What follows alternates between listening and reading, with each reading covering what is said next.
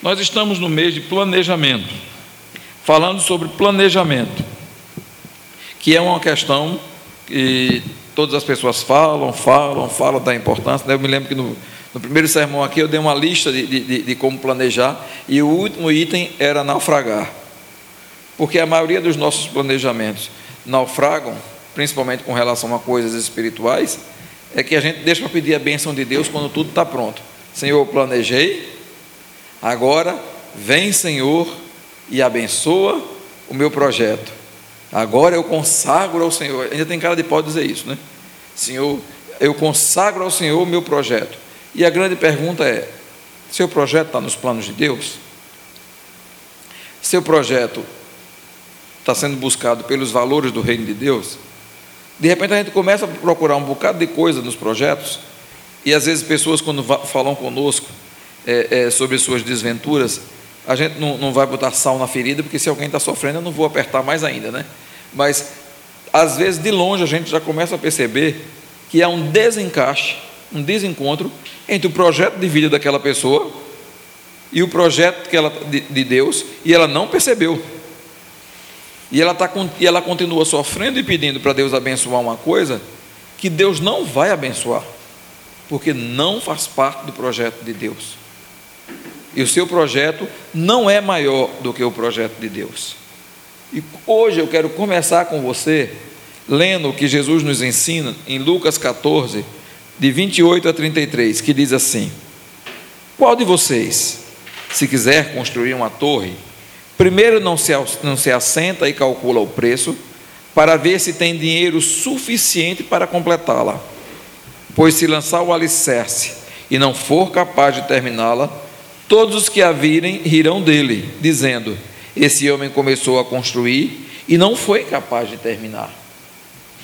Ou qual é o rei que, pretendendo sair à guerra contra outro rei, Primeiro não se assenta e pensa se com 10 mil homens é capaz de enfrentar aquele que vem contra ele com 20 mil. Se não for capaz, enviará uma delegação enquanto o outro ainda está longe e pedirá um acordo de paz. Da mesma forma, qualquer de vocês que não renunciar a tudo o que possui, não pode ser meu discípulo. Vamos orar?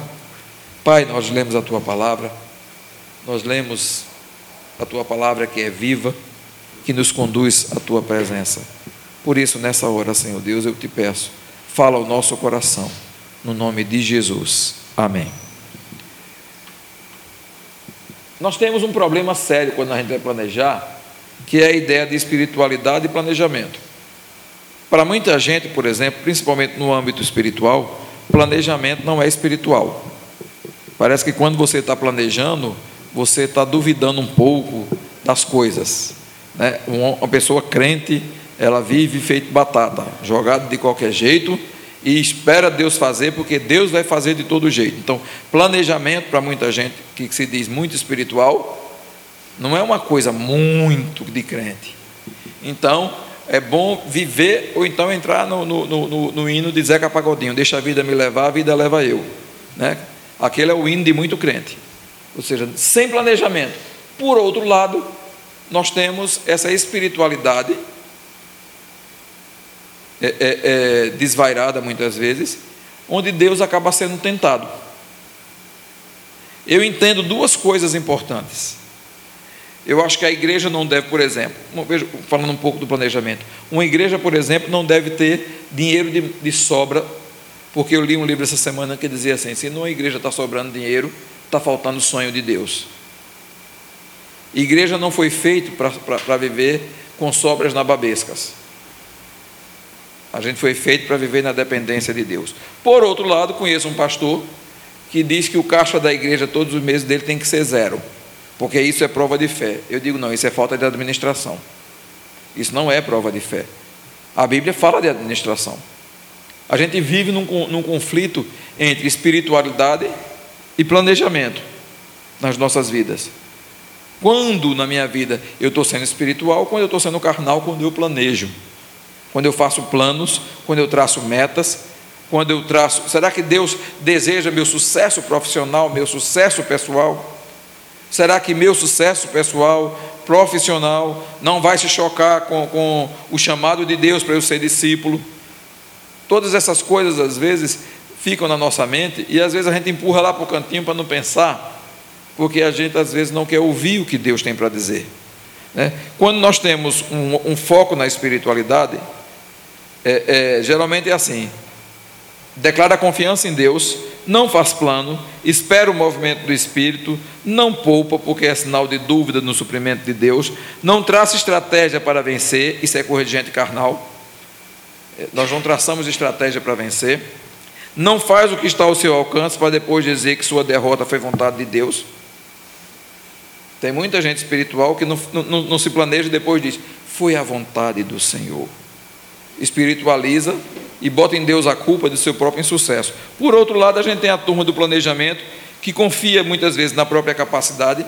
Nesse ponto, os americanos são muito bons. O pragmatismo dele, né, os resultados. Se uma coisa está dando resultado, é porque está certa. Ou seja, se uma igreja está crescendo, não importa o que ela esteja vendendo de rosa ungida, de, de areia santa, de camisa ensanguentada, né? É, não importa o que ela está vendendo, se ela está crescendo, é porque está certo. Então, é, é, é, a turma do planejamento que muitas vezes também se torna muito pragmática. Acumula dinheiro por, é, por ter no dinheiro a segurança de, é, é, e diz que é uma pessoa abençoada por Deus, ou seja, eu acumulo dinheiro e depois digo, é porque Deus me abençoou e eu ganho muito dinheiro. Confia na estratégia assumida e só vai à presença de Deus para pedir a bênção, sua bênção, não para planejar, mas mas para é, é, só que Deus é, é, é, é diga a ele que está certo. Para ele não planejar é irresponsável. É pragmático ao extremo, e quem não tem sucesso é por falta de esforço, porque Deus derrama bênção em todos os lugares. Então, você acaba apontando o insucesso para os outros. Mas quando a gente olha para o texto que a gente lê, algumas coisas são interessantes. Jesus, nesse texto, no início do capítulo, ele estava na casa de um fariseu importante. Jesus adorava ir na casa dos inimigos e das pessoas problemáticas, diferente dos cristãos. Cristão só gosta de visitar a casa dos amigos e de pessoas que não lhe ofendam. Jesus estava na casa de um fariseu e um fariseu importante. E desafia as pessoas presentes naquele lugar, quando ele chama um homem doente para vir à frente, e naquele homem ele, ele pergunta se é lícito curar aquele homem, e diz: Olha, vocês cuidam dos bois de vocês no sábado, os que caem em um buraco, alguma coisa, como é que você não vai fazer isso? E ele cura aquele homem. Na mesma hora ele vê aqueles homens, os convidados chegando e procurando os melhores lugares, naquele, naquele, naquele mesmo almoço ali. E aí Jesus percebe isso e, e fala aquela parábola que é melhor você se sentar nos lugares mais distantes e ser convidado pelo dono da casa para vir para o lugar de honra do que o contrário. Falando sobre o orgulho, né? Para que você não seja humilhado. É um ensino bastante forte sobre humildade. E, humildade vai ser um dos assuntos desse ano. Jesus ensina ao dono da casa também que ele deve convidar pessoas humildes e não aqueles que podem retribuir o seu convite. Ele se espanta. E para isso, ele conta a parábola dos convidados da ceia do Senhor e que se recusaram a vir à ceia, né?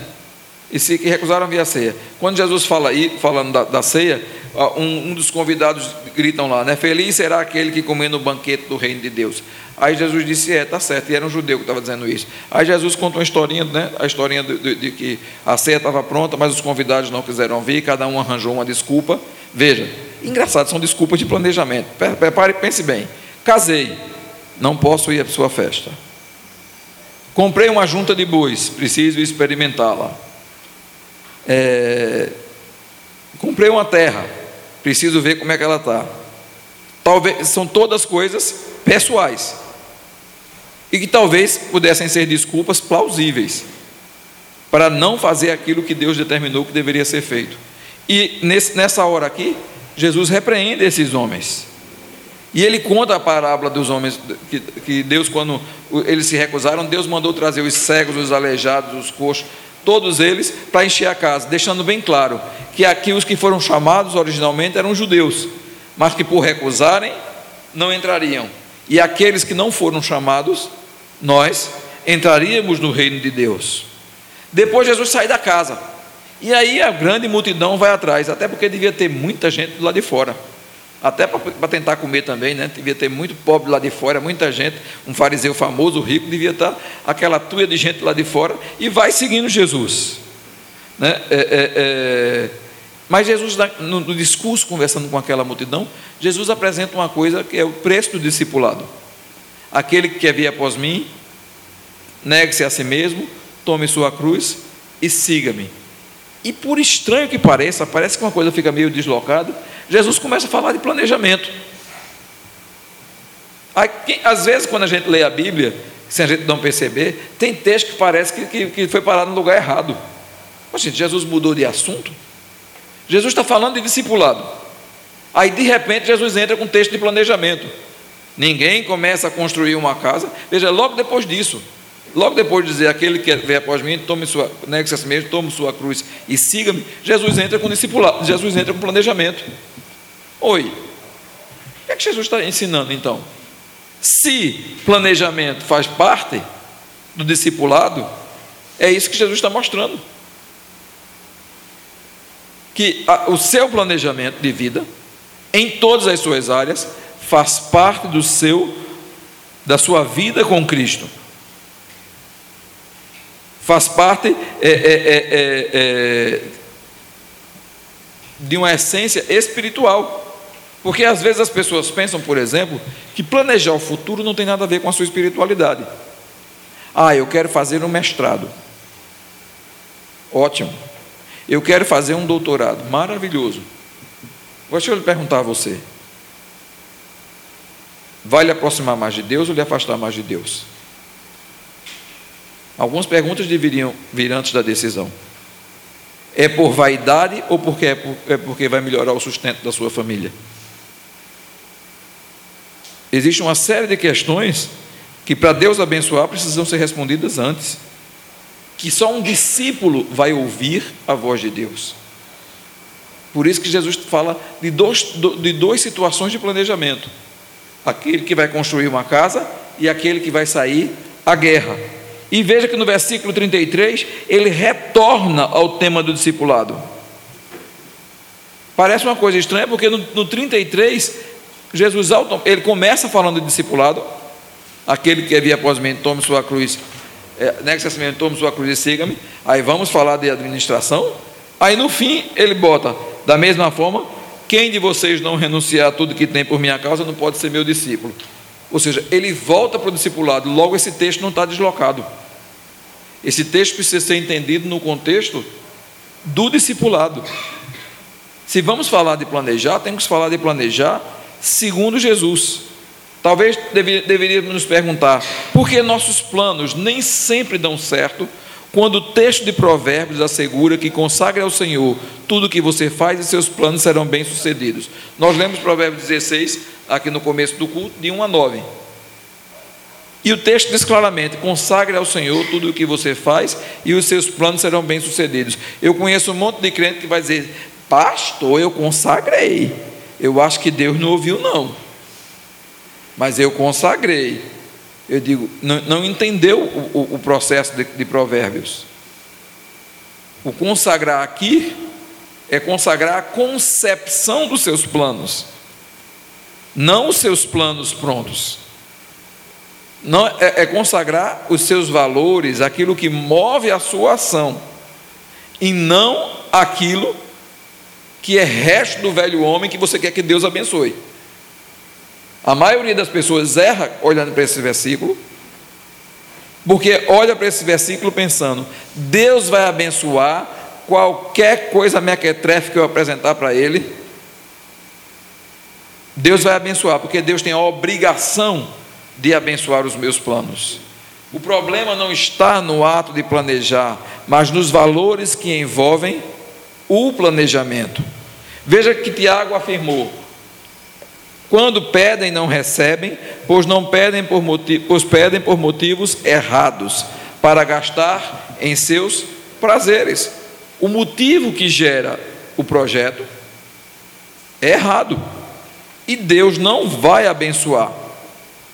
Se nós queremos planejar, e hoje eu quero falar sobre planejamento realmente, com sabedoria, nós precisamos entender esse, os princípios que temos estudado até agora. O primeiro princípio, tenha consciência de que seu projeto de vida deve estar incluído no projeto de Deus e não o contrário.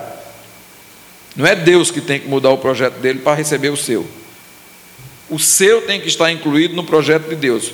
Antes de projetar qualquer coisa, Senhor, o meu projeto está incluído no teu projeto para a eternidade, porque Deus tem uma história que vai se cumprir. Se a sua estiver no meio e estiver atrapalhando, não se aperreie, não, ele vai passar por cima. Não, espere, não espere ser bem tratado. O seu tem que fazer parte do projeto eterno de Deus para que ele prospere. Segundo, um coração cheio de satisfação em Deus planeja melhor. Ou seja, eu estou planejando por quê? Porque eu estou insatisfeito com um monte de coisa e agora eu quero mudar de vida, eu quero me vingar do meu vizinho, eu, é, é, a minha família me tratou mal, mas agora eu vou ser uma pessoa que vai me dar bem na vida. Ou seja, seu coração está cheio de amargura, de história ruim, cheio de lixo, cheio de motivação equivocada para conseguir o sucesso. E aí você acha que esse é o motivo, essa insatisfação? Que Deus vai ajudar você a, a, a fortalecer todas as coisas ruins dentro do seu coração. Então, segundo preceito para planejamento com Deus, é saber se seu coração está satisfeito. Corações satisfeitos em Cristo planejam melhor, porque planejam sem pressão. E em terceiro lugar, que é o de hoje, valores pessoais definidos são espirituais quando os valores regentes são os de Jesus. Ou seja, quando seus valores pessoais, quando é que seus valores pessoais é, é, é, são espirituais. Você definiu seus valores. Olha, eu quero ter um bom apartamento, eu quero ter um bom carro, eu quero viajar, eu quero isso, quero aquilo. Você faz uma série de valores na sua vida. Mas esses valores são espirituais quando os valores regentes são os valores de Cristo. Por que é que você quer viajar? Deus é contra? Não. Deus não abençoa a sua viagem? Não abençoa. Agora, por que é que você quer viajar? Ah, porque eu tenho inveja de quem viaja e eu não viajo, não é nem tanta vontade. Você, tá, você quer que Deus abençoe a inveja? Seja, por, que, por que é que você quer ter um apartamento maior? Ah, porque todo mundo que eu conheço tem um baita apartamento, é, é, é, é, e sou eu, Karine e Mateus, e eu tenho que comprar um apartamento muito grande, porque eu não posso ficar por baixo. Mas eu não digo isso verbalmente, eu digo isso lá no homem velho. Ou seja, se meus valores não são os valores regentes de Jesus, ou seja, o que é que tem que reger minha vida? Deus quer me dar coisas boas? Quer, pode e vai. Mas eu tenho que estar debaixo dos valores de Cristo, para poder planejar. E nessa manhã eu quero falar rapidamente sobre planejar com sabedoria com base nesse texto. Planejar com sabedoria envolve cálculo de recursos materiais. Veja bem, Primeira coisa do planejamento é a coisa mais simples do mundo. Planejar com sabedoria envolve cálculo de recursos materiais e Deus não é um Deus obtuso, um Deus que não calcula. Qual de vocês, se quiser construir uma torre, primeiro não se assenta e calcula o preço para ver se tem dinheiro suficiente para completá-la? Você já percebeu como Deus é organizado? O mundo, o universo era caótico e Deus pôs ordem ao caos. Mas Deus organizou uma coisa a cada dia. A, a, a, a própria, o próprio relato da criação mostra um Deus de planos e um Deus ordeiro. Quando nós pensamos em calcular recursos materiais, dois erros são muito claros. Primeiro, crer no poder do dinheiro. Ah, deixa eu, deixa eu calcular. Ah, tenho muito, o A, tenho pouco. Crer no poder do dinheiro. Geralmente, quem está amarrado pelo poder do dinheiro tem alguns probleminhas. Arrogância. Eu posso eu vou fazer. Soberba. Eu não dependo muito de Deus. Mas tem um probleminha, não sabe o dia de amanhã. Não sabe o dia de amanhã. Não existe fortuna inextinguível. E nós tivemos, se você estudar um pouquinho de história, ler um pouquinho por aí de algumas famílias, você vai descobrir que tem gente que, que foi de família riquíssima e hoje é paupérrimo. Eu conheço uma pessoa que os pais tinham jato particular, faziam, viviam nababescamente, e o filho anda de moto porque não tem dinheiro para comprar carro. E já tem quarenta e tantos anos, cinquenta e poucos anos. Mas viveu na opulência no passado. Então, a gente pensa às vezes que dinheiro não tem fim. Crer no poder do dinheiro. Mas o outro erro para o cálculo financeiro é tentar a Deus. É não fazer planos, não calcular, isso é irresponsável. É uma outra falha. Ah, Deus vai mandar sempre porque nós vamos orar, e Deus vai mandar sempre porque nós vamos, porque nós cremos. Geralmente quem, é, quem gosta de tentar a Deus adora fazer uns alvinhos inatingíveis. Ou seja, vamos fazer alvos inatingíveis. Veja uma coisa, são alvos espirituais. Por exemplo, eu visitei a igreja é, Batista de Alphaville no mês, de, no mês de novembro, final de novembro, e é uma coisa interessante. Eu disse a vocês, eles alugaram o galpão do lado por 80 mil reais por mês e estão fazendo uma compra de 5 mil cadeiras para passar a capacidade da igreja para 8 mil pessoas em cada culto. Mas veja bem, uma coisa interessante. Eles não fecharam o negócio enquanto eles não levantaram recursos para que, que dois anos de aluguel estivessem garantidos. Ou seja, eles fecharam recursos com várias pessoas e vários empresários disseram: não, além do meu dízimo, eu posso dar 10 mil por mês para o aluguel lar. Fizeram um pacote e eles têm 20 mil. Isso é, Isso é falta de espiritualidade? Não. E agora eles estão na campanha da cadeira. Eu vou até copiar o nome da campanha deles: é Complicadeiras. E o, o pastor da igreja, inclusive, tem um livro chamado Complicadeiras que a igreja precisa sonhar com cadeiras né, e encher cadeiras.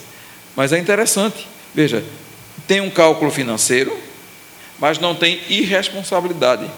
Não é aquela coisa de você dizer assim: olha, vamos alugar por 80 mil e Deus vai mandar. Eu digo, meu irmão, é preciso, eu só faria uma coisa dessa se o anjo viesse realmente em pessoa.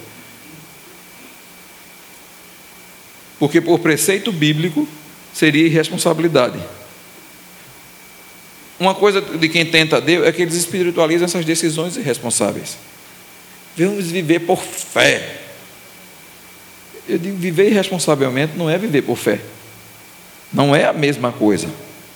E no fim, sabe qual é o resultado? Culpam a Deus pelos fracassos. Ah, meu irmão, se não deu certo, foi porque Deus não quis. Ou então começa a culpar os outros, né? Satanás venceu porque vocês não oraram. Muitas vezes é um planejamento financeiro que tem problemas sérios. E a Bíblia me fala de exemplos claros de cálculo de recursos, e que isso não é, um, não é errado. Você vê o texto de Neemias, capítulo 2, no verso 8. Neemias pede cartas ao rei, cartas para Azaf, o guarda das matas, para, para que ele libere madeira para ajudar na construção.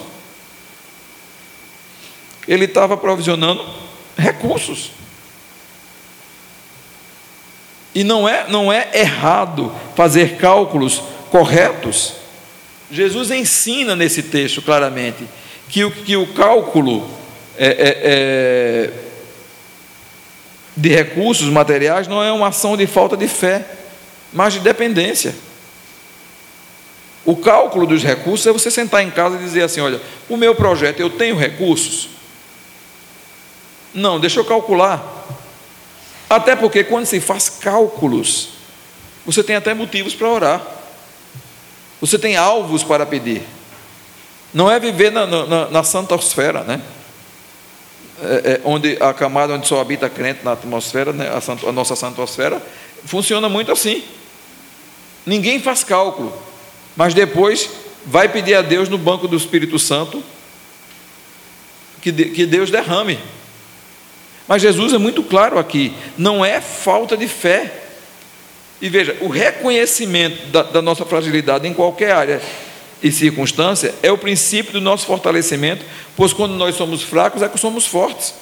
Quando eu descubro que eu não posso, é que eu sei onde eu tenho que buscar.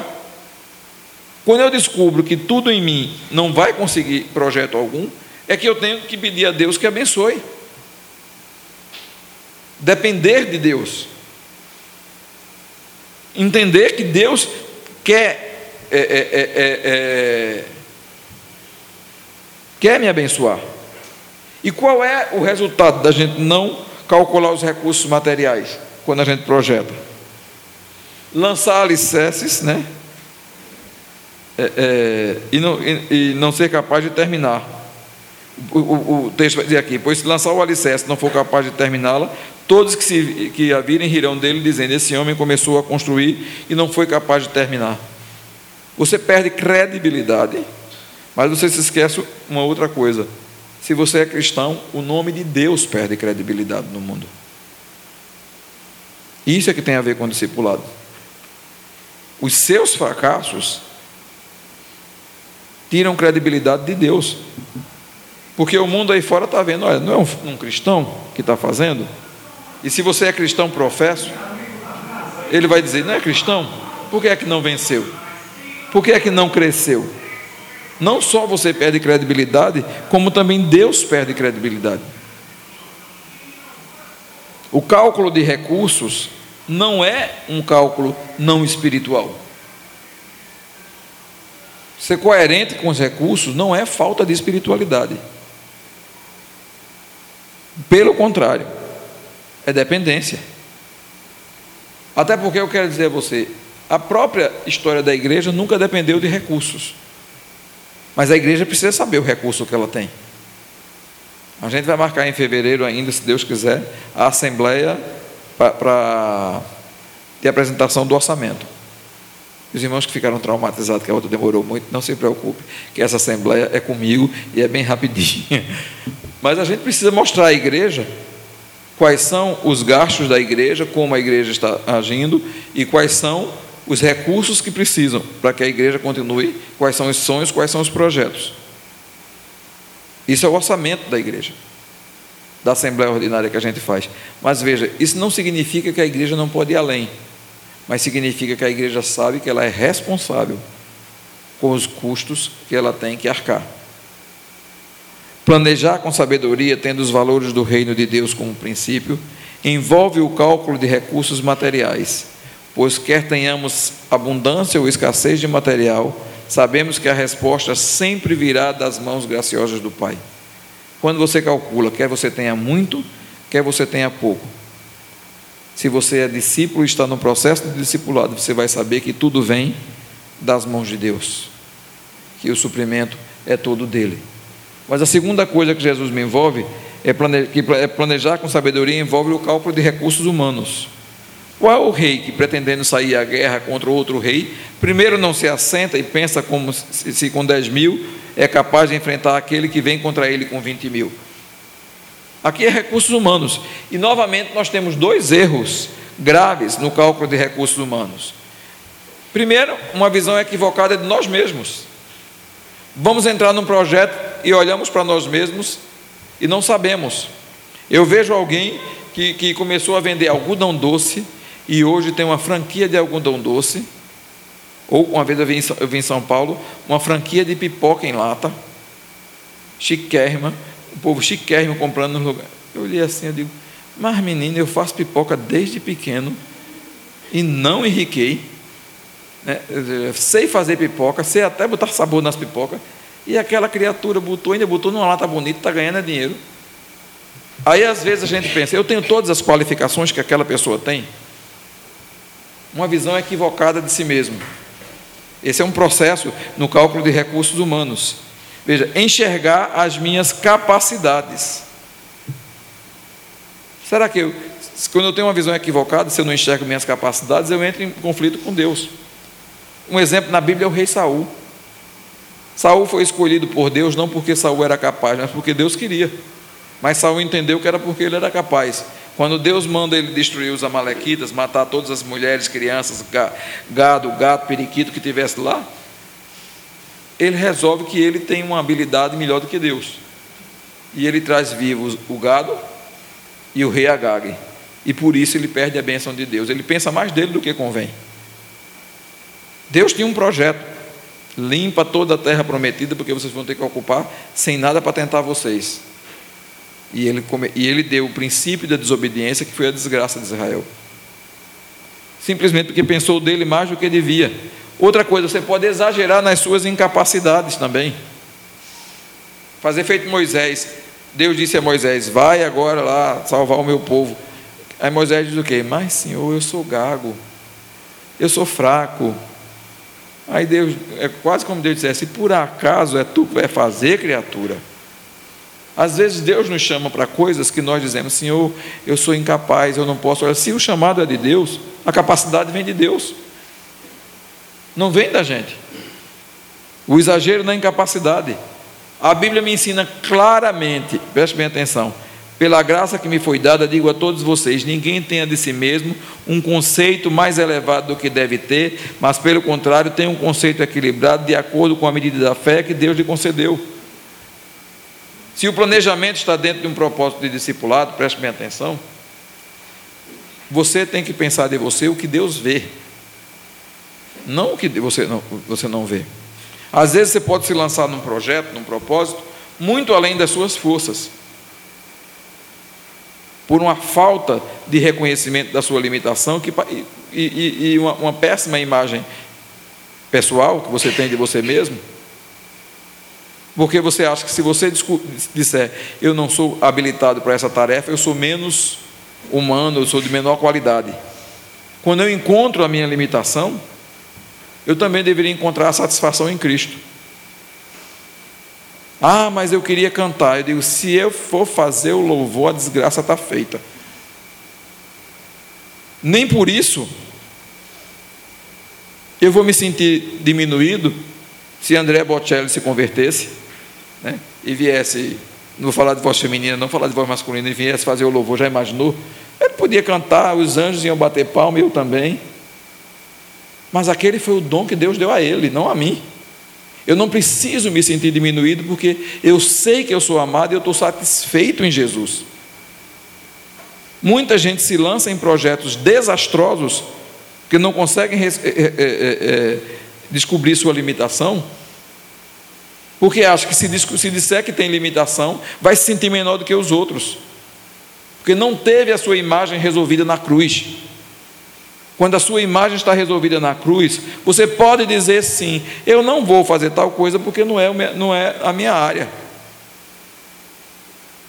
Porque não é a minha área. Jesus já me curou, Jesus já me deu a melhor imagem que eu podia ter, que é de filho de Deus. Então eu posso dizer claramente que eu não preciso fazer. Eu posso considerar que o serviço que eu consigo fazer para Deus é digno, seja ele pequeno ou grande. Seja ele limpar a igreja, seja ele pregar, seja ele tocar, seja o que for porque a minha imagem está resolvida. Muita gente se mete em projetos equivocados porque não resolveu seu coração na presença de Deus. E não tem coragem de fazer uma avaliação de si mesmo antes de um projeto. E aí muitas vezes eu vejo, ah, mas fulano está ganhando tanto dinheiro fazendo aquilo que eu vou fazer também. E de longe a gente, a gente olha e fala, meu Jesus, o desastre já está anunciado.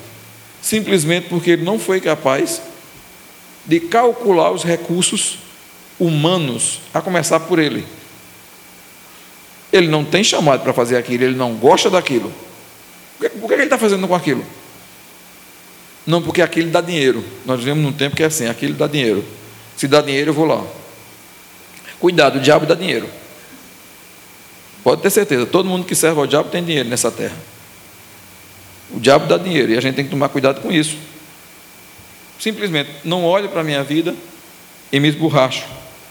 E também tem uma, uma visão equivocada não só de mim mesmo, mas dos homens.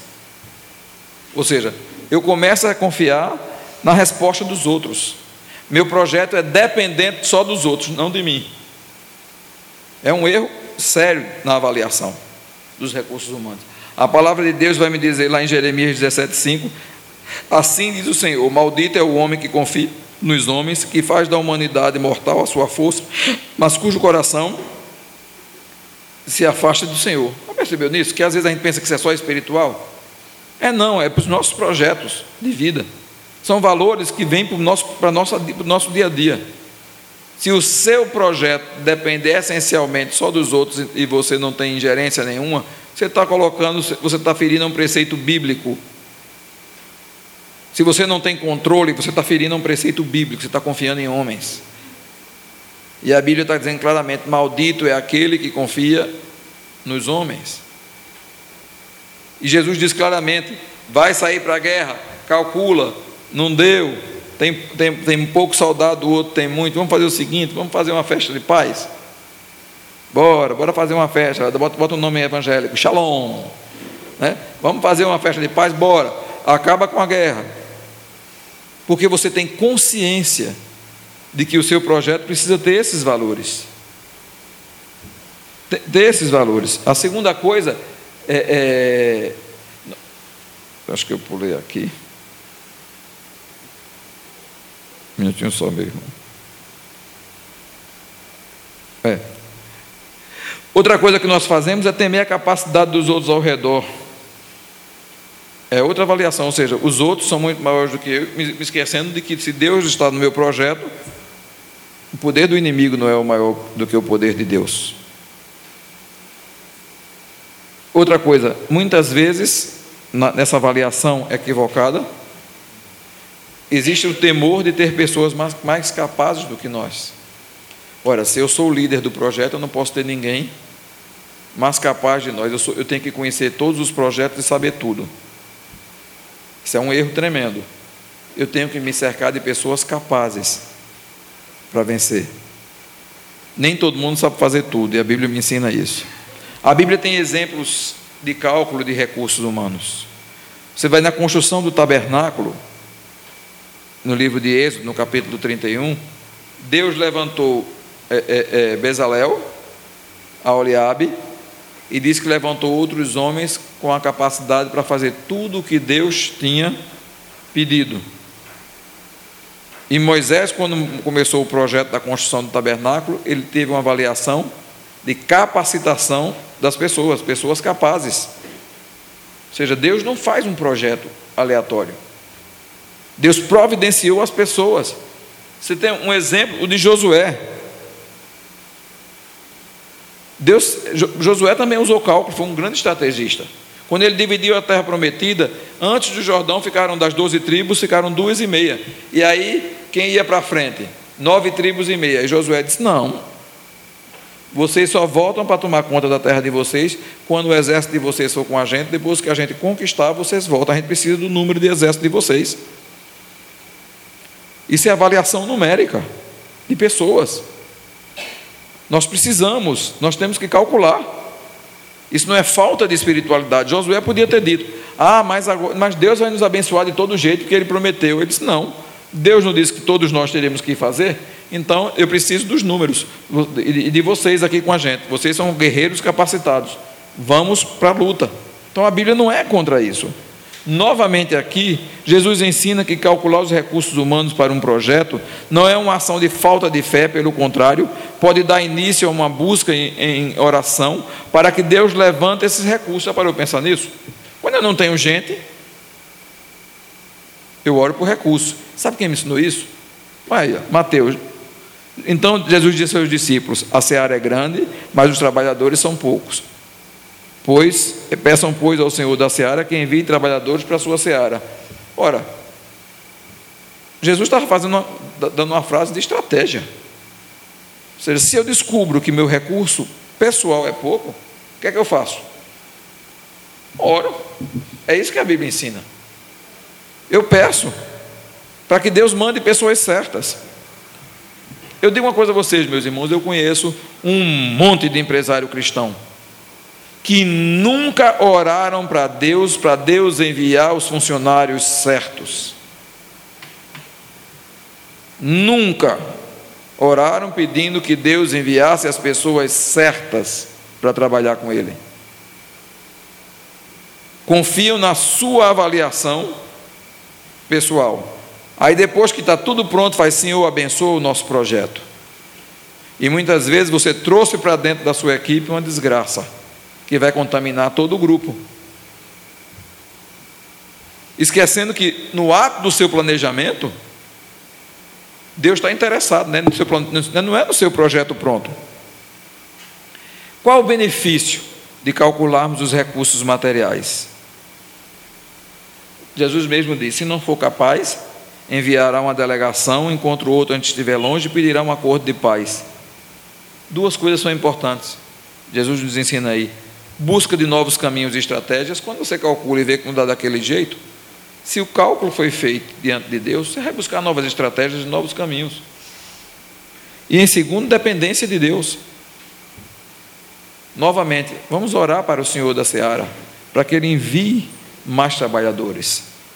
Planejar com sabedoria, tendo os valores do reino de Deus como princípio, envolve o cálculo de recursos humanos, pois quando temos consciência de nossas reais habilidades, das habilidades daqueles que estão conosco, podemos planejar com sabedoria e atingir o alvo proposto por Deus. Quando eu planejo sabendo quanto eu tenho e quem trabalha comigo, eu planejo melhor. Mas isso precisa ser dentro dos valores de Deus no projeto de Deus, e não no meu projeto. Em terceiro lugar, planejar, fazer planos mensuráveis. Esse é um problema.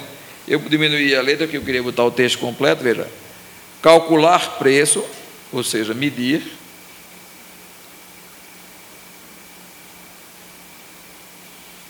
Agora, calcular preço, pensar se com 10 mil é capaz de enfrentar, ou seja, medir. Porque nós temos um problema com a história de medir. É, nós temos uma grande mentira sobre coisas espirituais. Coisas espirituais não são mensuráveis são coisas do Espírito. Epa, tem coisa errada nessa, nessa crença. Coisas espirituais são mensuráveis. Deixa eu perguntar uma coisa a você: a arca de Noé era, era espiritual? O significado dela? O tabernáculo era espiritual? O templo de Jerusalém, construído por, é, reconstruído, é, é, construído por Salomão, era espiritual? Os muros de Jerusalém, reconstruídos por Neemias, era espiritual? A solução dada por José para a seca, que ia se abater sobre a terra do Egito, de em cada sete sacos, guardar um, era espiritual? O ensino de Jesus sobre o fruto e a árvore é espiritual? As especificações da Nova Jerusalém, lá no livro do Apocalipse, que descerá do céu, são espirituais? Mas engraçado, todas elas são medidas. Todas elas são medidas. Porque nós precisamos entender que coisas espirituais podem ser, de certa forma, medidas. Um exemplo que eu me lembro muito é que quando eu é, é, fazia parte do corpo de professores da escola, da, igreja, da escola dominical na Igreja das Graças, aqui Dona Nísia é, e Beatriz, a gente sempre que tinha reunião de professor, a discussão era como avaliar os alunos. Aí tinha sempre aquelas pessoas muito espirituais que diziam assim: não dá para avaliar. Isso é espiritual. Aí você transforma a escola na escola que não tem fim, não tem começo, não tem avaliação, não tem propósito, onde você frequenta 10, 15, 20 anos e continua a mesma mala que entrou onde você tem uma vida prostituída, mas frequenta a escola, onde você pode adulterar, mas dá aula na sala de, na, na, escola. Então você tem uma série de, de, de aberrações. Por quê? Porque se começou a se crer que coisas espirituais não são mensuráveis. Jesus Cristo diz uma coisa bem mensurável: aquele que mentia, o que é? Isso não é medido, não. Você conheceu uma pessoa que era muito mentirosa, que hoje em dia não é mais? Não é perceptível, não? Aquele que roubava, não roube mais. Isso é medido. A gente tem que parar com essa história de que, de que espiritualidade não é mensurável. Os nossos projetos precisam ser mensuráveis. Planos, planos que não podem ser mensurados são fadados ao fracasso, pois aquilo que não pode ser medido de alguma forma, de alguma forma não pode ser alcançado, quer sejam planos pessoais ou planos espirituais. É mais novo você fazer um projeto que não se pode medir nada, que não tem fase. É engraçado que tem gente aqui, como Geraldo, que trabalha com, com incubadora de, de, de, de, empresa, sabe que tem que ter fase de, de medição. onde você vai aferir se houve progresso, se não houve, o que aconteceu, se a meta foi batida, se não foi. Aí quando a gente pensa em vida espiritual, a gente pensa que isso não, não se aplica à vida espiritual. Você está na igreja há 30 anos, mas quem lhe conhece, conhece a mesma pessoa. Oi, tem alguma coisa errada. Planos mensuráveis têm o benefício de poder ser aferidos periodicamente antes que haja perda de recursos e de tempo. Ou seja, se, na sua própria vida. Qualquer projeto seu tem que ter fase de medir. Tem que ter aquele lugar que você diz assim: eu vou olhar se o negócio está funcionando, se não está. Se está saindo, se não está. Se eu preciso corrigir rota, se eu não preciso. E isso não é não espiritual. Pelo contrário, quando eu meço, talvez eu ganhe um bocado de motivo para orar e para interceder. Mas fugir de um plano mensurável é burrice. Planos mensuráveis nos obriga a ter uma visão clara da realidade que nos cerca, uma visão das nossas incapacidades e da nossa preguiça natural. Meus irmãos, fomos criados para viver numa, numa cadeira de frente para o mar tomando água de coco. Amém? Eu não tenho dúvida disso. Eu não tenho dúvida disso. É tanto que é muito bom. A cadeira mais vendida no mundo, a espreguiçadeira. Né? O melhor lugar do mundo, ou é na montanha ou é na praia. Né? O melhor lugar no mundo, ou é na montanha ou é na praia. Tem coisa melhor em pensar em, em, em passar um lugar, se você gosta de frio, em passar um lugar, as férias num lugar esquiando, dentro de uma lareira tomando chocolate quente? Tem não. Tem coisa melhor de, de, de, pensar que passar um mês numa casa em Porto de Galinha, sentado numa rede, com alguém trazendo para você peixe, porque se você tiver que lavar e fritar, eu desisto. Né? Mas alguém trazendo para você e você só se levanta dali para dormir, acordar e o esforço de dormir de novo. Né? Por exemplo, eu passava, antigamente eu ia muito na casa de, dos pais de Mané, em Porto, lá em Ponta de Pedra, aí a, a Afonso comprava uma jaca, tirava os bagos, botava na geladeira, um tapoé fechado, pensa, eu deitado, lá vinha a, a, a empregada com, com, um garfo, um tapoézinho aberto, com a jaca geladinha, prontinha, jaca dura, toma pastor, e eu ficava na rede, ó. Ou seja, tem coisa melhor? Ou seja, você fica lá, ô oh, vida mais ou menos, ainda vou para o céu, né? Aí você olha para isso tudo, por quê? A gente tem problema.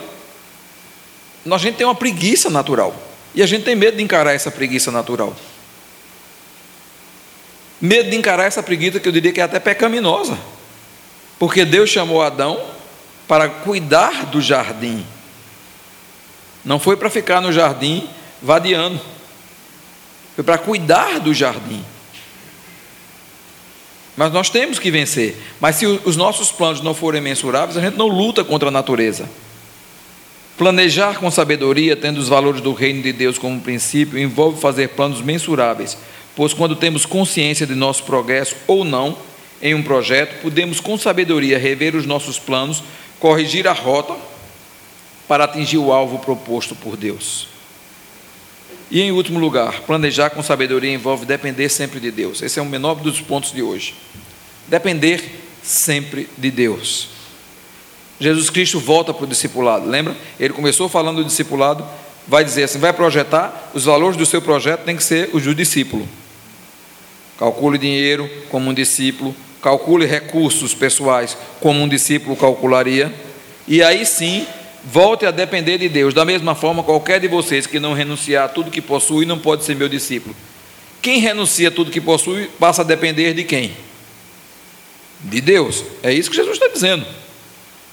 Ou seja, o seu planejamento, no fim, a parte mais importante dele é depender de Deus. Segundo as palavras de Jesus, mesmo as partes mecânicas, os cálculos de um planejamento são espirituais em todas as fases de um projeto, a dependência de Deus e a submissão à direção do Espírito Santo são fundamentais. É você entender que quando você senta para dizer assim, vamos calcular aqui os recursos, aquilo não é falta de fé, aquilo tem que ser feito com oração.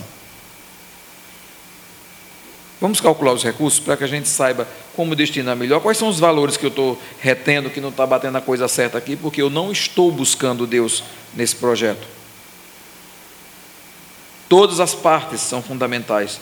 Debaixo da direção e da dependência do Espírito Santo, a gente pode entender o texto que a gente botou no começo, que é o texto de, de, de, de Provérbios. Consagre ao Senhor tudo o que você faz e os seus planos serão bem-sucedidos. Você entende agora que esse consagre ao Senhor tudo que você faz significa consagre ao Senhor todas as fases do seu projeto? Consagre ao Senhor os seus cálculos financeiros, consagre ao Senhor os seus cálculos de pessoal, consagre ao Senhor as fases do seu projeto. Se ele estiver caminhando debaixo da consagração de Deus, a palavra de Deus é muito clara: ele será abençoado. Não é diferente. O sábio Salomão ensina que devemos consagrar tudo o que fazemos, e não a fazer primeiro os planos e depois consagrá-los ao Senhor. Jesus, nesse texto, liga o ato de fazer planos ao ato de ser discípulo. Não podemos planejar nossa vida sem levar em consideração o fato de sermos discípulos de Jesus. Os valores do ser cristão devem permear as ações do ser cidadão. Os seus valores como cristão devem permear as suas ações de trabalho. As suas ações de trabalho, de ser cidadão aí fora, não estão desconectadas com o fato de que você é servo de Jesus Cristo. A sua honestidade, todas as coisas que você tem que fazer, estão ligadas ao fato de que você é servo de Cristo. A dependência verdadeira de Deus nos mostra o quanto somos pequenos e incapazes de, por nossas próprias forças, mudarmos qualquer coisa em nossas vidas. Por outro lado, também mostra que se Deus, que é, se, se Deus é infinito, é, podemos realizar coisas inimagináveis com Ele. Já parou pensar nisso? Que quando Deus está no projeto, coisas inimagináveis podem ser feitas? Quantos exemplos a gente não tem na história dos, da cristandade?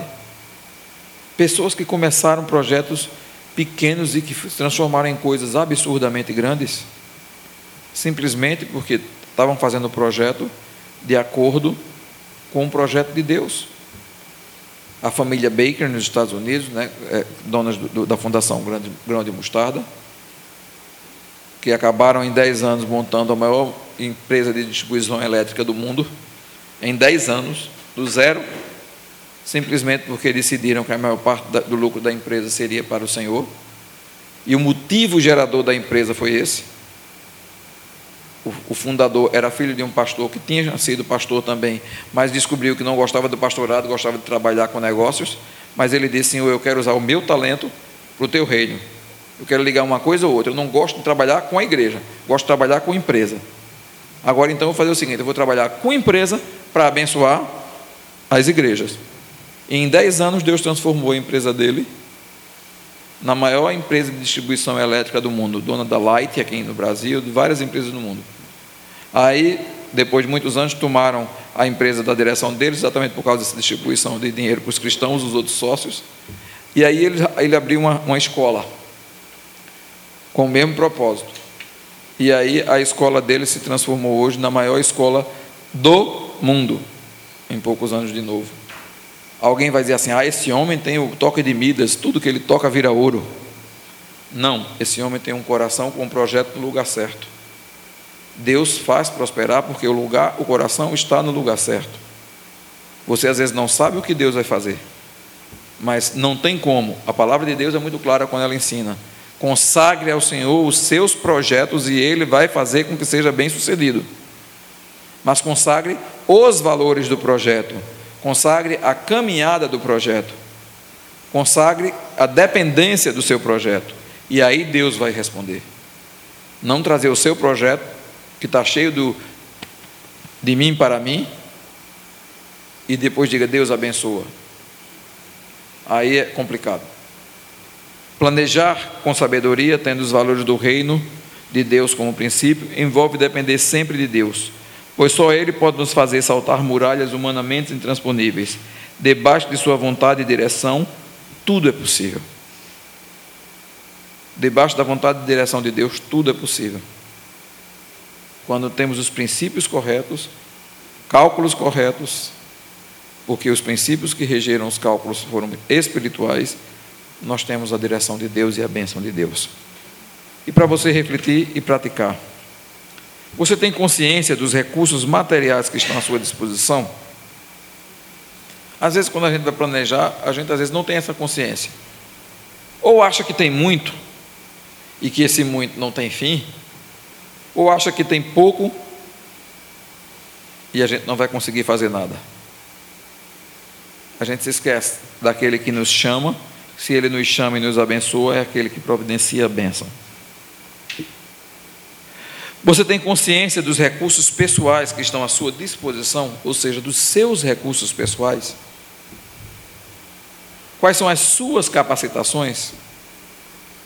Em meio a tantas crises, quais são as suas capacitações para vencer ao lado de Jesus? Quais são as capacitações das pessoas que estão ao seu redor para vencer? Você tem coragem de medir os seus processos e avanços? Veja, não estou dizendo só seus avanços, seus processos também. Ter a coragem de olhar até para poder fazer correção de rota, buscar novas alternativas. E em último lugar, o que você tem submetido a Deus? Seus valores ou seus projetos prontos? O que é que você tem consagrado ao Senhor? Simplesmente, Senhor, eu quero isso, ou eu quero aquilo, é um projeto, ou, ou também está levando antes a Deus. Senhor, aqui, estão, aqui está o meu coração e os meus valores. Eu quero fazer, eu quero construir, eu quero estar de acordo com a tua vontade. E aí eu posso dizer a você, meu irmão, não tem como não termos projetos abençoados pelo Senhor. Que Deus aplique ao nosso coração. Amém.